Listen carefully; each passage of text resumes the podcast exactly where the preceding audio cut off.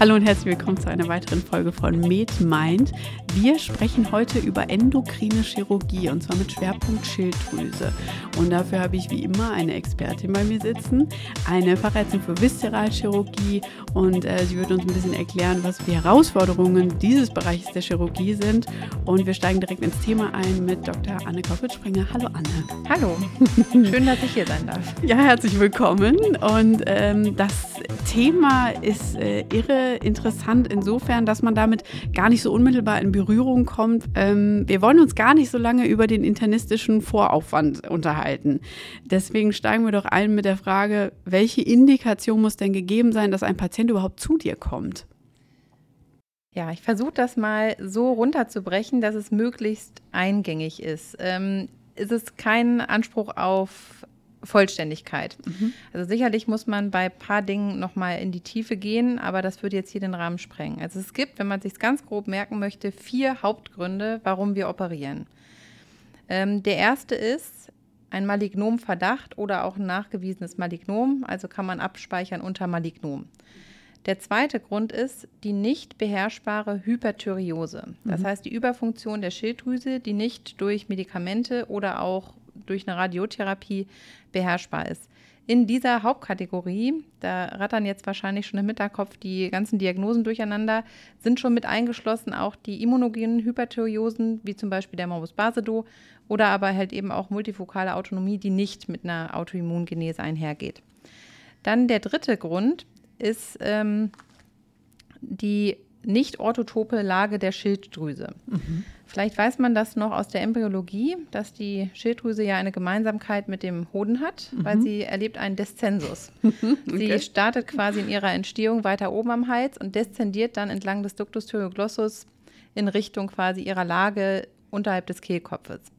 Und die Schilddrüse kann quasi orthotop direkt im Hals, wenn man so möchte, liegen. Sie kann aber auch nach oben hin noch Schilddrüsenreste, ektope Schilddrüsenreste haben oder aber auch retrosternal zu liegen kommen. Man weiß, dass auch wieder analog wie beim Hoden die nicht orthotope Lage ein erhöhtes Malignomrisiko birgt. Und Aha. dann nochmal bei der retrosternalen Lage natürlich auch die Schilddrüse nicht gut beurteilbar ist durch die Sonographie. Also das wäre quasi der dritte Grund. Und der vierte Grund sind die lokalen Beschwerden, mhm. aufgrund zum Beispiel von einer Knotenstruma. Das heißt aber auch dann wieder, dass die Knotenstruma an sich, also gutartig anmutende Knoten in einer vergrößerten Schilddrüse, keinen Grund darstellen für eine Operation. Nur wenn lokale Beschwerden oder einer der anderen drei Gründe, die ich gerade genannt habe, dazukommen. Mhm. Also wenn ein Patient eine riesige Struma hat, 300 Milliliter, mhm. die stört den aber nicht und der hat auch kein anderes der genannten Probleme, dann ist das kein Grund zu operieren. Mhm. Andersrum, wenn Patienten sehr kleine Schilddrüse nur hat, aber einen Knoten hat, der genau zum Beispiel am Isthmus sitzt und vorne ja. die ganze Zeit auf die Trachea drückt mhm. und Hustenreiz verursacht, dann okay. sind das lokale Beschwerden, die ja. eine Operationsindikation darstellen. Mhm, in Ordnung. Das heißt, die Indikation ist gegeben. Jetzt sind wir in der Chirurgie gelandet. Das heißt, es wird operiert. Was ist denn präoperativ so das typische Verfahren, was ein Patient durchlaufen muss? Also wir haben ja so ein bisschen ähm, hier auf jeden Fall an dem Standort sowieso den Vorteil, dass wir ähm, Patienten bekommen, die schon weitreichend abgeklärt sind durch die Kollegen der Nuklearmedizin oder der Endokrinologie. Das ist mir vielleicht an dem ähm, oder an der Stelle nochmal ganz wichtig auch zu sagen, dass endokrine Chirurgie immer etwas ist, was multidisziplinär stattfindet. Also der endokrine Chirurg kann alleine auf sich gestellt nicht existieren. Ähm, die Patienten kommen von einem Zuweiser und gehen auch häufig zu einem Zuweiser zurück. Und das sind vor allen Dingen, hatte ich ja gerade gesagt, die genannten, die Nuklearmediziner, die ähm, Endokrinologen und, wenn man jetzt noch an den sekundären Hyperparathyroidismus, geht jetzt in Richtung Nebenschilddrüse, mhm. denkt, auch natürlich die Nephrologen. Ähm, also die Patienten sind schon meistens ganz gut abgeklärt, was die Diagnosefindung ähm, darstellt. Und dann gibt es für uns aber noch bestimmte Dinge, die wir bei uns machen. Also was immer dazu gehört, ist, dass wir selber auch einen Ultraschall machen. Mhm. Ultraschall ist die Hauptdiagnostik neben der Laborchemie für die ähm, Erkrankung der Schilddrüse und auch Nebenschilddrüse. Gerade wenn es natürlich zwei Seiten von einer Sache gibt, muss man sich selber ganz sicher sein, dass man über die gleiche redet, ähm, wie der Patient oder der OP-Plan. Ähm, und natürlich auch, um nochmal einzuschätzen, Dinge, die jetzt, ich sag mal, ein internistischer oder nuklearmedizinischer Kollege vielleicht nicht so ein Hauptaugenmerk drauf hat. Und dann geht es zum Beispiel um retrosternale Anteile. Das mhm. macht natürlich in der OP-Planung Unterschied, wenn ich weiß, Da ist ein Patient, der hat große retrosternale Anteile oder wenn ich weiß, das ist einfach eine normal orthotop gelegene Schilddrüse. Ähm, also Ultraschall wiederholen, dann natürlich, ähm, das ist jetzt natürlich jetzt nicht unbedingt schilddrüsenspezifisch, aber äh, Medikamentenanamnese, was muss vorher vielleicht abgesetzt werden, Metformin, Makoma und so weiter. Ähm, dann, das ist jetzt wieder schilddrüsenspezifisch, machen wir laborchemisch immer zusätzlich zu den Standarduntersuchungen, Blutbild, ähm, Gerinnung und so weiter, was wir Chirurgen halt machen, immer zwingend dazu TSH, FT3, T4, um natürlich zu wissen, wie ist der, mhm. also ist der Patient Euthyriot, Hypothyriot, Hyperthyriot. Und ähm, dann bestimmen wir auch Parathormon immer mhm. vorher bestimmen das Kalzium vorher und wir machen auch, wenn es nicht schon im Vorfeld geschehen ist, nochmal die Tumormarker Thyroglobulin und Calcitonin. Ähm, dann gehört immer dazu, dass der Patient zum HNO-Arzt geschickt wird und der eine Kehlkopfspiegelung macht, um zu gucken, ob die Stimmlippenbeweglichkeit beidseits gleich ist. Mhm. Ähm, denn? Denn wir machen ja jetzt greife ich wahrscheinlich genau, dem thematischen vor. schon ein bisschen genau, vor. Genau. Wir machen ja in der Operation ein sogenanntes Neuromonitoring, wo wir uns die Stimmlippenbewegung ja zunutze machen, um zu gucken, ob der Nervus laryngeus recurrens quasi intakt ist.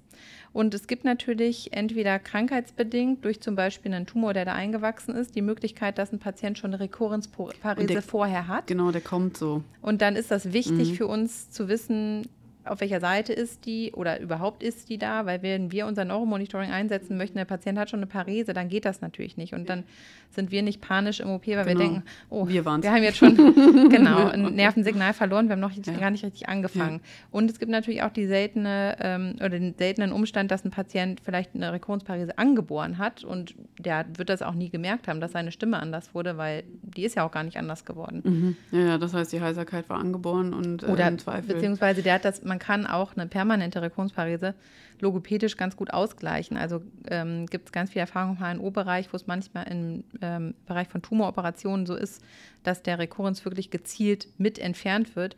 Und die, man ist wirklich erstaunt, wie viel ähm, diese Patienten kompensieren können. Also dass man so eine Heiserkeit gar nicht so ausgeprägt mehr merkt. Also das heißt, die heisere Stimme ist jetzt, also nur klinisch eine Diagnose Rekurrenzparese ist nicht unbedingt ähm, also reicht nicht aus. Mhm. Man braucht immer diesen Stimmlippenbefund. Okay. Also ohne mhm. das geht auch bei uns niemand elektiv auf, einen, äh, auf den OP-Tisch. Okay. Das heißt, da wollte ich nochmal anknüpfen. Ich habe mir im Vorhinein vorgestellt, wenn man jetzt äh, chirurgisch an der Schilddrüse rummanipuliert, mhm. äh, Stichwort thyreotoxische Krise. Mhm. Da wird ja immer auch irgendwie Hormon freigesetzt durch einfach Zellzerstörung. Mhm. Das heißt, muss ich denn überhaupt die Kandidaten auch dann schon in die Euteriore diese Worte sind immer so schwierig in der Endokrinologie. Muss man die schon äh, vorher therapieren, um überhaupt eine Stoffwechselsituation zu schaffen, die dann nicht diese Krise verursacht im Zweifel? Ist das obligat? Also, gut, das sind jetzt mehrere Fragen in einer eigentlich, auch wenn es nur eine war. Ähm, also einmal ist es so, eine thyrotoxische Krise kann ich auch durch eine Ultraschalluntersuchung auslösen. Weil es geht ja nur um den Druck auf der Schilddrüse. Ist extrem selten beschrieben.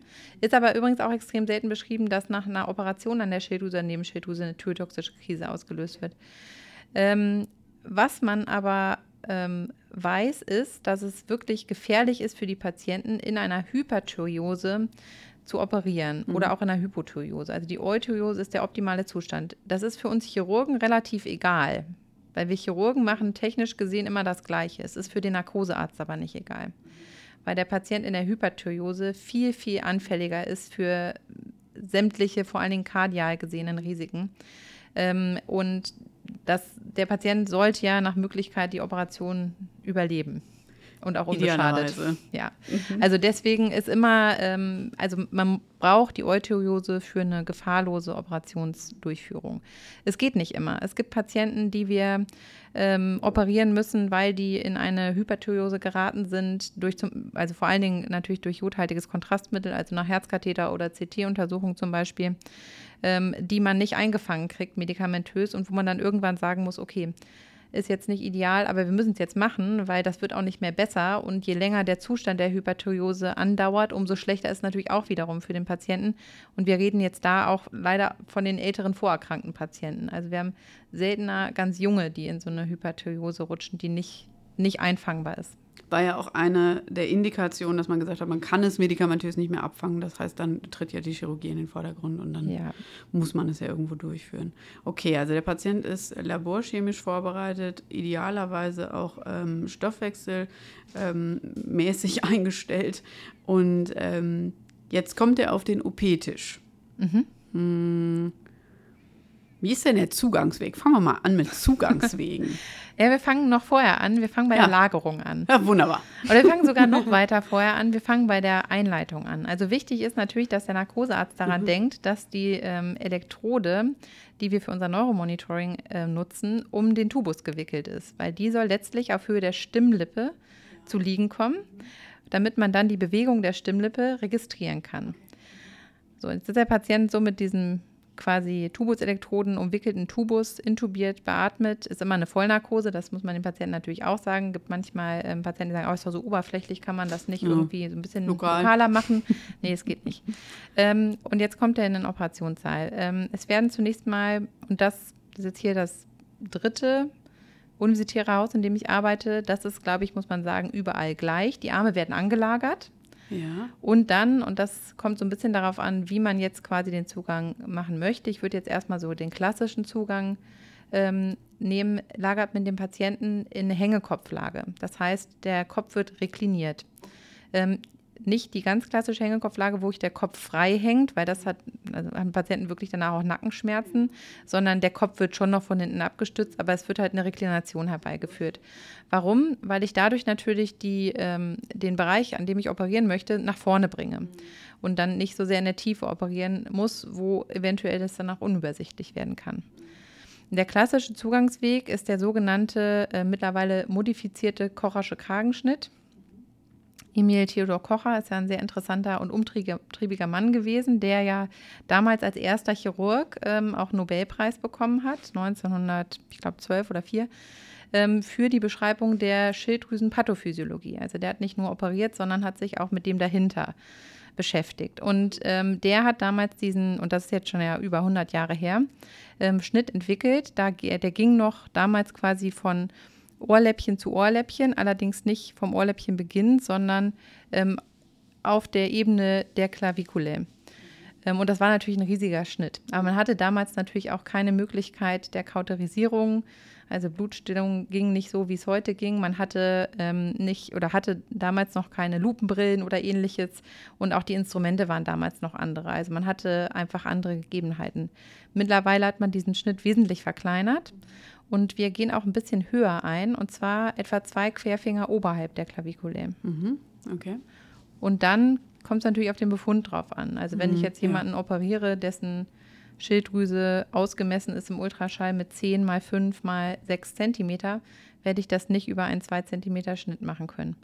Wenn das natürlich jetzt aber eine kleine, normal große Schilddrüse ist, bei Frauen ja bis 18 Milliliter, das heißt pro Lappen 9 Milliliter, das ist klein, wo ein Knoten ist, der suspekt ist, dann kann man das natürlich auch über einen Schnitt machen, der zwei, drei, vielleicht vier Zentimeter groß mhm. ist.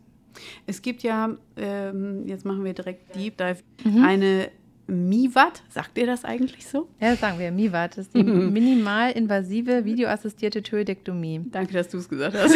ja, bitteschön. Also, ähm, das gibt es, genau. Mhm. Ähm, man muss aber fairerweise sagen, das Konzept der MIWAT ist schon wieder fast ein bisschen verlassen worden. Ach. Ähm, weil äh, die MIWAT äh, macht sich habe ich ja gesagt, Videoassistenz zum, ähm, zunutze. Und das ist zum Beispiel so ein Fall, wo man nicht rekliniert, sondern der Patient relativ gerade liegt. Und man macht dann über eine Inzision, die ein bis zwei Zentimeter ist, ähm, geht man dann quasi also führt man dieselben Operationsschritte, wenn man so möchte, durch und hilft sich halt ähm, mit, diesem, mit der Videokamera, dass man in der Tiefe halt gut sehen kann, was man jetzt mit dem bloßen Auge nicht könnte. Nicht nur, wenn man da nicht gut hingucken kann mit dem bloßen Auge, sondern auch, weil das Licht einfach dort dann fehlen würde. Und mhm. die okay. Videokamera hat natürlich einmal den Vorteil, dass sie das Bild dort aufnimmt, zum Zweiten mhm. auch, dass sie eine Lichtquelle hat. Wo, was meinst du mit Tiefe?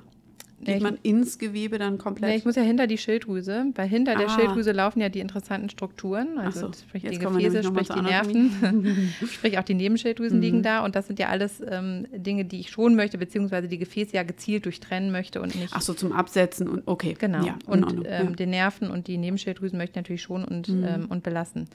Und man hat halt festgestellt, was ich ja gerade eben sagte, wenn ich einen großen Befund operiere, dann kann ich den zwar schön über so einen kleinen Schnitt, kann ich das alles freilegen, aber wenn ich dann am Ende diesen Lappen bergen möchte, muss ich ja doch wieder einen etwas größeren Schnitt machen.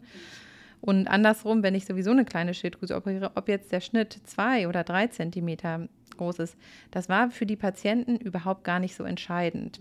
Also kann da so ein bisschen Parallelen vielleicht zu diesem Notes, ich weiß nicht, ob das jemand noch was sagt, das war diese, dieser Trend, über zum Beispiel den Magen oder die Scheide, die Gallenblase zu entfernen, damit man keine Narben so richtig hat.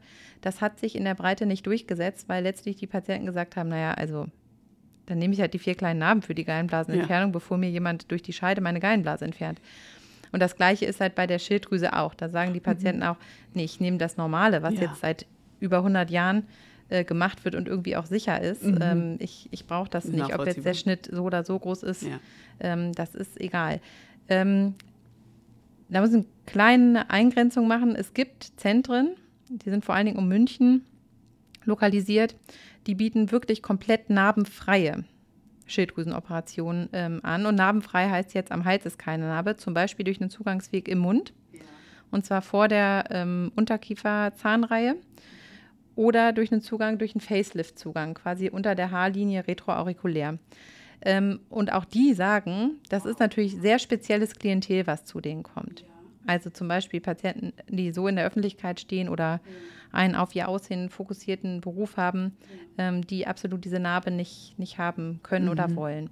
Und ähm, der Trend wiederum kommt aus, ähm, aus Asien, weil dort bedeutet ähm, so ein so ein Schnitt am Hals, in manchen Kulturen zumindest, ähm, dass die Seele aus dem Körper herausgenommen wurde. Da, ähm, deswegen ist in den asiatischen oder in mehreren asiatischen Ländern sind diese OP-Strategien wirklich bis zur Expertise vorangetrieben worden und dann natürlich nach, ähm, nach Europa oder auch in die USA quasi rübergeschwappt. Das ist interessant. Aha. Aber nochmal, die, diese breite ja. Begeisterung der Bevölkerung ja, fehlt für diese, okay. sowohl für die MIWAT als auch für das Narbenfreie. Die meisten sagen, ja gut, da ist halt eine Narbe. Das wird ja letztlich dann auch ein feiner Strich. Mhm. Das wird in so eine Hautlinie mhm. gelegt, die dann irgendwann in ein paar Jahrzehnten mal zu einer Falte wird. Ja. Und wenn das ähm, ganz reizfrei abheilt, dann, dann sieht man das nicht mehr. Also immer noch, wir sind ja auch beim kleinen Operationsgebiet letztlich, mhm. das ist zu verkraften, äh, die Narbe, die da entsteht.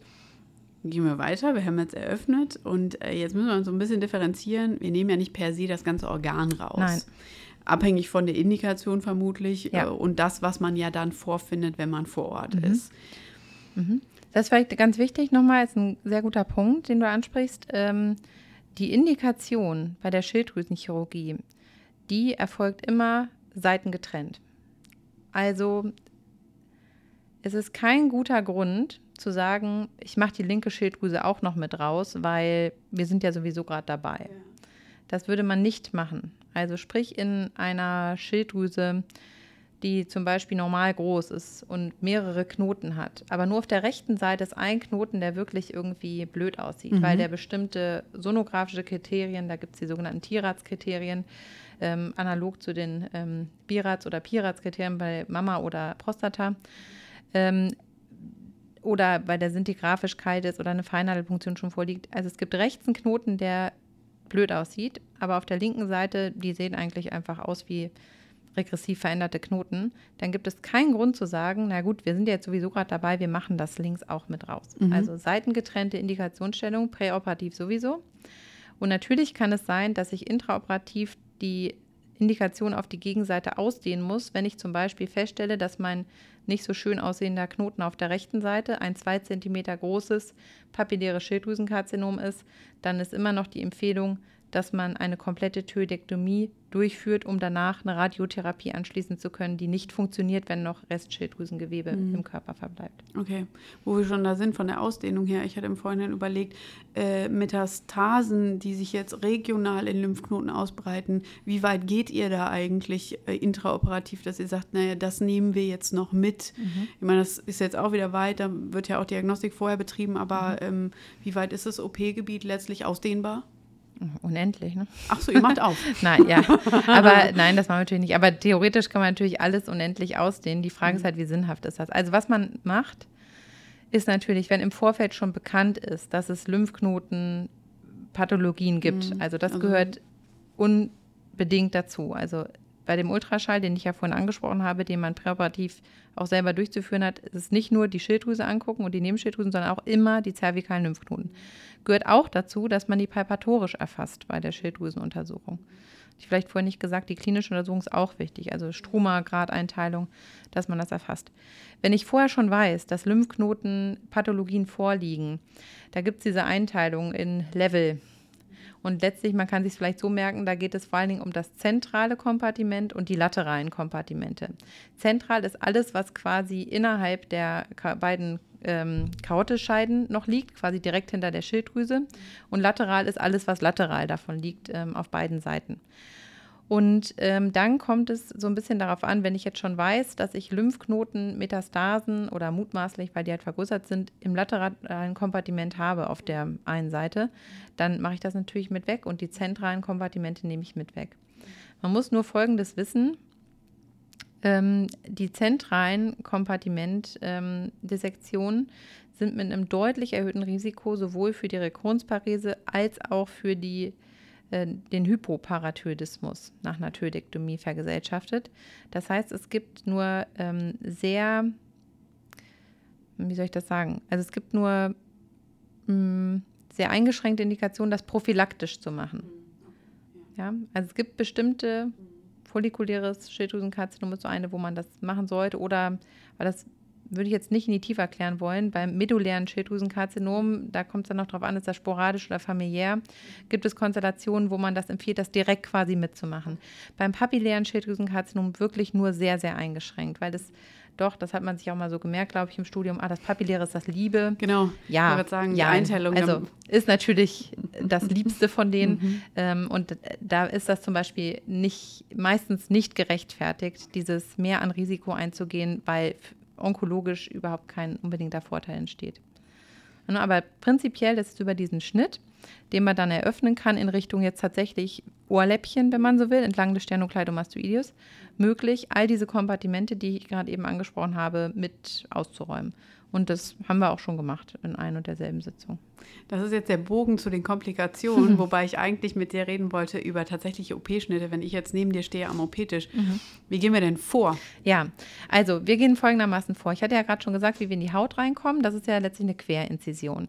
Ähm, was wir dann als nächstes inzidieren, ist, nachdem wir Subkutangewebe durchtrennt haben, das Platysma. Das ist ja dieser Muskel, mit dem man den Hals so schön anspannen kann und ähm, der ja ganz, ganz flach ist, wenn man sich ans, ans Anatomiesemester erinnert. Ähm, der wird auch noch quer durchtrennt. Und dann komme ich auf die Faszie der geraden Halsmuskulatur, die ja letztlich aber, ähm, wenn man so will, senkrecht verläuft. Und da gehe ich dann in der Mitte. Also ich wechsle meine Schnittführung von quer auf längs. Da gehe ich in der Mitte zwischen diesen Muskelbäuchen durch. Das ist eine avaskuläre Schicht und komme dann automatisch auf die Schilddrüse und bin dann in der Schilddrüsenloge. Und dann ist das ähm, ich sage mal, klassische Vorgehen ist, dass ich mich dann der Seite zuwende, die ich operieren möchte. Und ich als Operateur ähm, stehe dann auch auf der Seite, wo ich operieren möchte.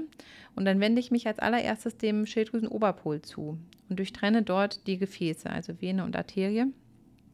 Ähm, als nächstes mache ich das gleich am Unterpol. Und dann habe ich die Möglichkeit, die Schilddrüse so ein bisschen nach ventral zu luxieren weil die nächsten Schritte werden jetzt von lateral durchgeführt. Und bevor ich das jetzt mache, die nächsten Schritte, suche ich mir einmal den Nervus vagus in der Gefäßnervenscheide auf und leite ein Vagussignal ab. Ich natürlich über die Stimulation des Vagus, der dann ja notwendigerweise sein Signal über den Nervus laryngeus recurrens schicken muss, damit es bei meiner Stimmlippe ankommt, die dann wiederum das Signal an der Tubuselektrode ähm, entstehen lassen kann, ähm, da sicherstellen kann, dass mein Rekurrenz quasi intakt ist.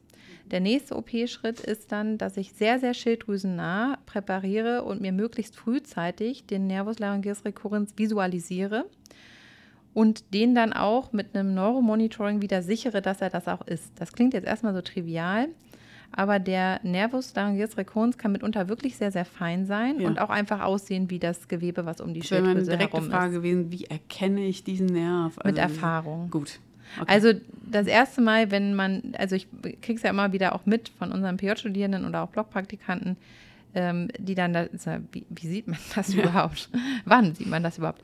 Ähm, das eine ist natürlich Erfahrung, das zweite ist, wir arbeiten mit Lupenbrille und wir ist jetzt mhm. nicht in Gießen spezifisch, sondern mhm. das ist der weltweite, muss man ja fast sagen, Konsens, dass man ähm, die Schilddrüsenchirurgie nicht ohne Lupenbrille betreiben sollte und das hilft ungemein. Also natürlich kriegt man auch irgendwann mit dem bloßen Auge ähm, einen, Blick dafür, sage ich mal, aber ähm, wenn man das dann auch wirklich ähm, operationsverantwortlich, präparatorisch die Schritte dort machen möchte, dann hat man eine Lupenbrille auf. Jetzt habe ich den Nerven quasi visualisiert und jetzt geht es darum, nervenschonend die übrigen äh, bindegewebigen und vaskulären Strukturen von lateral nach medial zur Trachea hin zu durchtrennen. Und dann am Ende, wenn es jetzt halt eine Hemitoidektomie wird zum Beispiel, ähm, durchtrenne ich das auf der Trachea. Mhm. Einfach die Schilddrüse und aber auch wirklich streng prätracheal ähm, damit ich nicht Gefahr laufe, auf der Gegenseite zum Beispiel den Rekurrenz zu erwischen, weil ich da von medial kommt, ähm, daran gerate. Ähm, und das ist letztlich quasi wie, wie ich so einen Lappen entferne. Und dann könnte ich natürlich auch das gleiche analog auf der Gegenseite machen, sollte es eine Thyroidektomie sein. Und wenn ich jetzt zum Beispiel einen Knoten im Isthmus habe, der das Suspekt ist, dann durchtrenne ich das natürlich nicht. Ne? Dann, dann mache ich die Thyroidektomie quasi in einem. Aber bevor ich auf die Gegenseite wechsle, mache ich nochmal ein Signal und das wird natürlich auch alles dokumentiert und auch abgespeichert in der Patientenakte ähm, über den Nervus vagus vor allen Dingen. Den Rekurrenz kann ich auch nochmal stimulieren, das ist schön, aber der Vagus ist das Entscheidende, weil nur das postoperative Vagussignal, das dann auch ankommt, ist quasi mein Beweis dafür, dass dieser Nervus laryngeus recurrens funktioniert hat. Weil man muss sich so vorstellen, wenn ich da kein Signal mehr habe, dann redet man von einem Loss of Signal. Und das schreibt sich dann ja abgekürzt los. Und das merken wir endokrinen Chirurgen und so. Los heißt aber Stopp. Weil, wenn ich ein Loss of Signal habe, dann darf ich nicht auf die Gegenseite gehen. Denn ich habe ja dann maximal riskiert, dass der eine einseitige Rekurrenzparese hat, also eine heisere Stimme hat. Das kann ja am Ende, wenn der Patient aufwacht, kann es sein, dass er eine ganz normale Stimme hat und dann ist es ein technisches Versagen gewesen oder die Truheselektrode ist verrutscht. Das kann ja alles Mögliche sein. Oder der war mal ganz kurz irritiert, hat sich aber schon komplett wieder erholt. Das weiß ich alles nicht. Worst Case ist, der ist geschädigt. Und dann ist es wirklich verboten, auf die Gegenseite zu gehen, weil dann gehe ich das Risiko ein, dass er eine beidseitige Rekurrenzparese hat, die Stimmlippe nicht mehr öffnen kann, keine Luft holen kann und dann entweder so eine Stimmlippenfixation nach lateral braucht oder aber mitunter auch eine Tracheotomie mit einem Platzhalter. Das heißt, die Patienten werden auch vor der Operation extrem aufgeklärt über diese Situation und auch, dass es sein kann, dass sie aufwachen und man sagt, wir haben nur eine Seite gemacht. Und wenn sie dann normal sprechen, dass man sagt, gut, wir machen halt zwei, drei Tage später die ja. Gegenseite, aber wir mussten auf Nummer sicher gehen. Ja. Das verstehen die aber auch. Ja, das kann jeder abwägen innerlich, wenn man die Komplikation erwägt. Und das ist relativ logisch, was da passiert. Ne? Dann mhm. habe ich einfach beide Stimmlippen gelähmt und das kann nicht der Weg gewesen sein. Ja. Das ist der ideale Verlauf. Wir haben meinetwegen ne, eine Seite entfernt, der Rekurrenz ist äh, intakt. Ähm, Sprechen wir mal über Komplikationen. Mhm. Äh, die thyreotoxische Krise anscheinend ja eher selten, ist ein Punkt. Das ist aber gar nicht der, der dir jetzt Sorgen machen würde, intraoperativ oder sogar auch postoperativ. Also intraoperativ ähm, ist eigentlich aus chirurgischer Sicht das, was natürlich am, zum Glück selten, aber ich sag mal am häufigsten auftreten kann, ist so ein sogenannter Loss of Signal. Ne?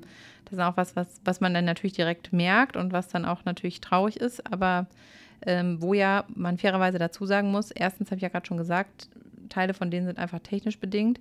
Und bei der Rekurrenzparese, die ja bei ein bis drei Prozent aller Operationen auftreten kann, ist ja über drei Viertel dieser Rekurrenzparesen sind transiente Irritation des Nerven, wo sich der Nerv nach vier bis sechs Wochen wieder merkt, irgendwie gut, der böse Chirurg hat seine Finger rausgeholt, ich mache wieder mit ähm, und dann genau sich erholt und wieder ähm, normal funktioniert. Ähm, sonst kann in der Operation selber, also dass zum Beispiel mal blutet bei einer Schilddrüsenoperation, ist eher selten. Ne, als natürlich ähm, reden wir über die normalen Volumina. Natürlich bei einer schwer hyperthyreoten riesigen Struma, die sehr gut durchblutet ist per se, steigt dieses Risiko wieder an. Oder wenn ich einen Patienten habe, der ähm, aus irgendwelchen Gründen Blutungsneigungen hat, ähm, kann das auch passieren. Aber dass jetzt in der Operation ähm, irgendwas Dramatisches in dem Sinne ähm, passiert, ist eher die Seltenheit. Ähm, was auf diesem Aufklärungsbogen, der ja vorformiert ist, quasi immer noch draufsteht, sind so Dinge wie auch äh, Trachealverletzungen, Ösophagus-Verletzungen. Ja, das Kann passieren, ist aber tatsächlich glücklicherweise selten. Der Esophagus liegt ja auf der linken Seite und der kann wirklich bei einer Schilddrüse, die weit nach Dorsal reicht, auch schon mal ähm, im Präparationsgebiet dann sein. Ich habe mal eine Situation mitbekommen, ähm, da hat mir jemand erklärt, dass wenn eine Schilddrüsen-OP durchgeführt wurde und postoperativ, weil eine Blutung nicht gestillt wurde, da ein Hämatom entsteht und der Patient womöglich allein durch die Raumforderung des Hämatoms Atemnot bekommt, es einen unumgänglichen und für jeden unbedingt durchführbaren Moment gibt, nämlich einfach eine longitudinale Inzision mitten da rein. Und du äh, korrigierst jetzt bitte, weil das ist hier keine Arbeitsanweisung von meiner Seite. Also das Der würden wir nicht das so muss machen. entlastet Ja, werden, das stimmt sonst auch. erstickt dein Das Patient. Also das stimmt, aber wir machen das natürlich nicht so und also das kenne ich jetzt auch aus anderen chirurgischen Kliniken nicht so. Also jetzt müssen wir einmal differenzieren. Ich habe ja gerade gesagt, was kann in der Operation passieren. Jetzt sind wir schon, was kann nach der Operation passieren. Und ähm, das sind jetzt so Dinge, oder was kann nach der Operation meinetwegen vielleicht auch erst auffallen. Da gibt es auch, was wir im Vorfeld aufklären, drei wichtige Dinge. Rekurrenzparese hatte ich schon angesprochen. Den Hypoparathyroidismus, das heißt die Nebenschilddrüsen, die ja immer belassen werden, die nicht aus Versehen entfernt werden und wenn sie aus Versehen entfernt werden, replantiert werden, aber die so nah an der Schilddrüse sind, dass die einfach ein bisschen, sag mal, in Mitleidenschaft gezogen werden können und dann ähm, ist das ein Hypoparathyroidismus, der sich auch eine Absenkung des Parathormonwertes und Kalziumwertes im Blut quasi darstellt und dann kann es diese Kribbelparästhesien perioral an den Fingerspitzen geben und das muss man dann substituieren. Die berappeln sich auch meistens nach drei bis vier Wochen wieder. Ähm, bei einer Hemitoidektomie sehr, sehr selten. Bei zwei habe ich ja dann gar nicht irgendwie tangiert, genau. Aber häufiger ähm, bei einer Thyroidektomie und zwar 30 Prozent aller Patienten. Das ist immerhin ein Drittel. Ähm, und jetzt, das ist quasi die dritte Sache, über die wir immer aufklären, den Patienten auch sagen, das ist der Grund, warum sie, und das leitliniengerecht, 36 bis 48 Stunden nach der Operation im Krankenhaus sind und nicht nach Hause gehen. Die Nachblutung. Eine Nachblutung ist glücklicherweise selten nach einer Schilddrüsenoperation. Das ist, es gibt ja so typische Nachblutungsoperationen, Tonsillektomie zum Beispiel, wo man weiß, die bluten einfach gerne nach. Das tut die Schilddrüse nicht. Also Thyroidektomie ist kein typischer Nachblutungseingriff, aber der Hals ist sehr eng. Und es reicht schon ein kleines Volumen aus, um den Hals wirklich so eng werden zu lassen, dass man auf gut Deutsch ersticken kann. Und da geht es nicht darum, dass die Blutmenge ausreicht, um zu verbluten, überhaupt nicht. Also sagen wir jetzt mal, die Schilddrüse selber war 10 Milliliter groß, dann reicht das Vierfache an Volumen, das sind 40 Milliliter. Das ist so eine mittelschwere Genau. internistische Blutentnahme, die man jeden Tag macht, ja. Ähm, das spüre ich herz-kreislauf-technisch nicht. Reicht aus, um das Gewebe wirklich eng werden zu lassen und dann schwillt das alles sehr schnell an und dann kann man wirklich ersticken und der Hypoxie versterben. Und das stimmt, man muss sofort aufmachen. Aber weil diese Nachblutung, und das sagt ja schon dieser Zeitraum, 46, 30 bis 48 Stunden, in der Regel sehr früh nach der Operation stattfinden, ist es viel schneller, bevor ich longitudinal irgendwo durchschneide, meine Nähte wieder zu eröffnen. Ah, Ja? natürlich. Das Da heißt, ja ich mache einfach die Naht quer und da muss ich aber wissen, und das hatten wir vorhin nicht besprochen, wie mache ich denn eigentlich wieder zu? Wir waren gekommen, bis Stimmt. die Schilddrüse ist Ja. abgesetzt. Mhm.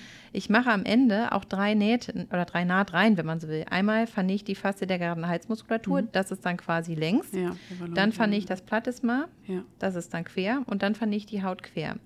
Und das muss ich, das ist eigentlich, ich würde mal, also es gibt immer hausspezifische Unterschiede, aber ich denke, das ist schon überall so, dass es diese drei Nahtreihen gibt. Und das muss ich aber halt wissen, als derjenige, der als erstes zu dem Patienten läuft, weil es reicht nicht aus, die beiden längs verlaufenden durchzuschneiden, weil das Problem ist ja meistens in der Schilddrüsenloge und die ist aber natürlich hinter der längs verlaufenden Nahtreihe. Und das muss ich dann unbedingt entlasten. Und was ich zusätzlich noch machen sollte, weil selbst wenn ich das Hämatom schnell entlaste, die Schwellung, das kann auch noch nachkommen quasi. Ich sollte mir jemanden dazu holen, der gut intubieren kann. Also wenn ich jetzt nicht zufällig selber der super Intubator bin, dann sollte ich jemanden rufen. Ja. Ähm, damit halt eben nicht die Situation entsteht, dass der Patient ähm, in der Hypoxie ein Problem davon trägt. Ähm, also ja, das stimmt aber, wenn ich zu einem Patienten, also stimmt insofern, was der Kollege gesagt hat, ist es super wichtig, das super schnell zu machen, diese Entlastung, und zwar so zu machen, dass wenn die Schwester sagt, da ist jemand mit Luftnot nach einer Schilddrüsenoperation, die heute oder gestern stattgefunden hat, dann nehme ich mir jetzt erst ein Skalpell in die Kitteltasche und gehe dann zum Patienten. Und wenn es notwendig ist, macht man das direkt bettseitig und geht danach natürlich in Operationssaal, guckt, wo blutet es. Ist häufig so, man findet überhaupt keine Blutung. Das ist ja allermeistens glücklicherweise keine arterielle Blutung, sondern das ist venös.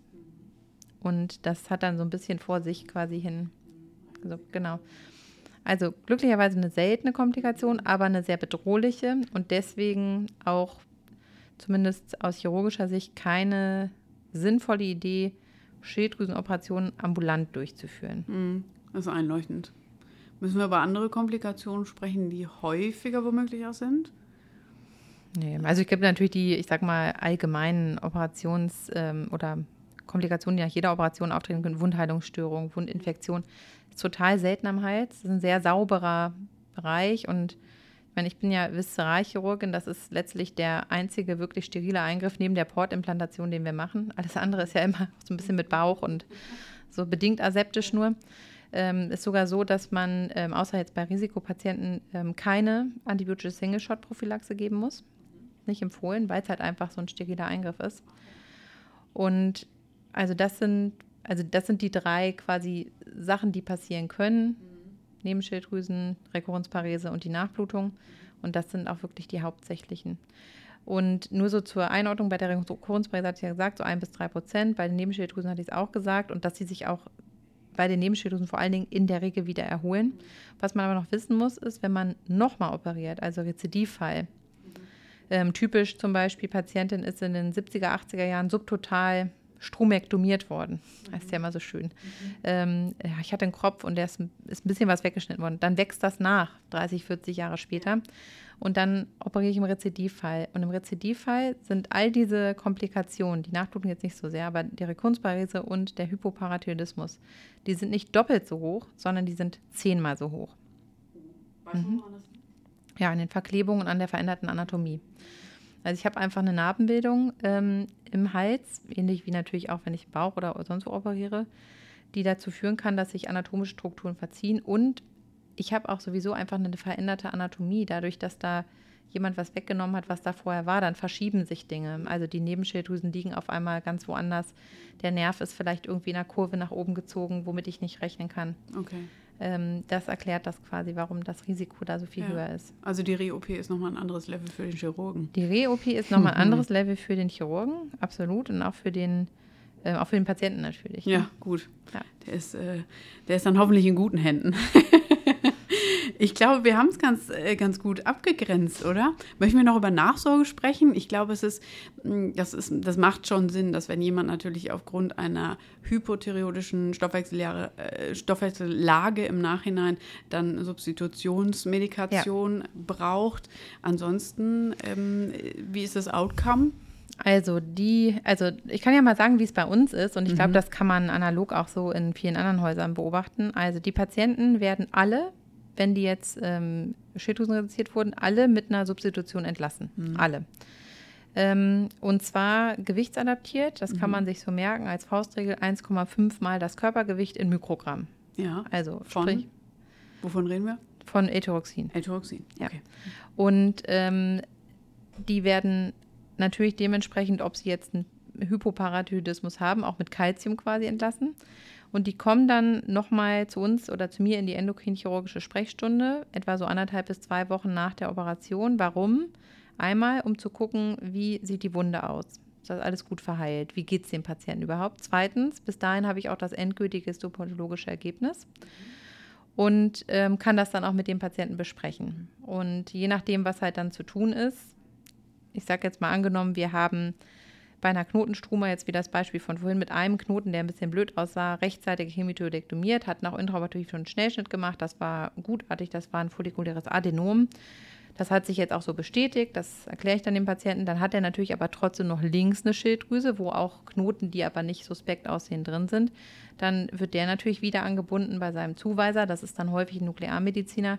Und der macht dann sechs bis neun Monate nach der Operation seinen ersten Ultraschall wieder und taktet den Patienten dann wieder ein. Mhm. Ähm, der bekommt auch L-Tyroxin und zwar als Prophylaxe, damit jetzt nicht die verbleibende linke Schilddrüse auf einmal denkt, okay, jetzt werde ja, ich mal jetzt. schön groß.